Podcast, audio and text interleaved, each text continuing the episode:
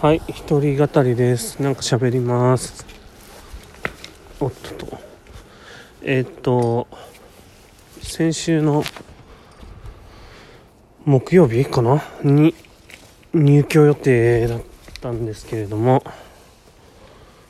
見事に水曜の夜から発熱しインフルエンザになったために何もできずに今を迎えているという状況です。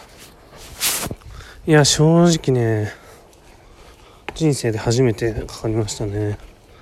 B 型のインフルエンザ。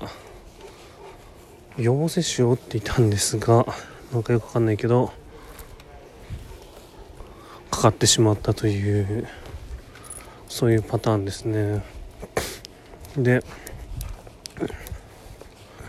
まあ1日目ですね、まあ、次の日か。木曜か木曜日は、まあ、高熱が、まあ、8度以上の熱が出ていてインフルかなと思って午前中病院に行ったら診断が出ず解熱剤を飲んでいたんだが全熱が下がらなかったためにいや次の日行ったらインフルが出ましたみたいな感じ。でまあ予防接種打ってたのもあると思うんだけどもあのリレンザっていう吸引薬を飲んだんですね。割とすぐ熱が下がって。まあ今日にはもう結構元気になってるという。まあ一応感染防止とかもあるんで、まあ、熱が下がって2日間だから、まあ、昨日の夜にはもう7度切り始めたんで、まあ、一応明日いっぱいぐらいはな静かにしてようかなみたいな気持ちですね。うん。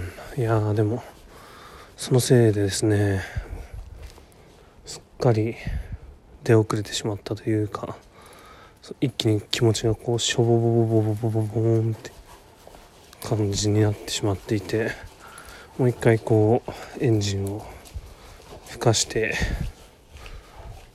何こうギアを入れ直さないといけないなみたいな気持ちですけど、まあ、ここで焦ってね体壊してもしょうがないんで、ま、ペース配分しながらですねやっていこうかなというふうに思ってます。っていうかコロナ大変とか言ってるけどインフルエンザも大変だね。コロナはさまだ分かんないじゃん。でもインフルエンザはねかかるから普通にかかる。かかると普通に熱出る。辛い。でなんかさ調べたらインフルエンザ多分結構死ぬらしいじゃん。人。やばいみたいな。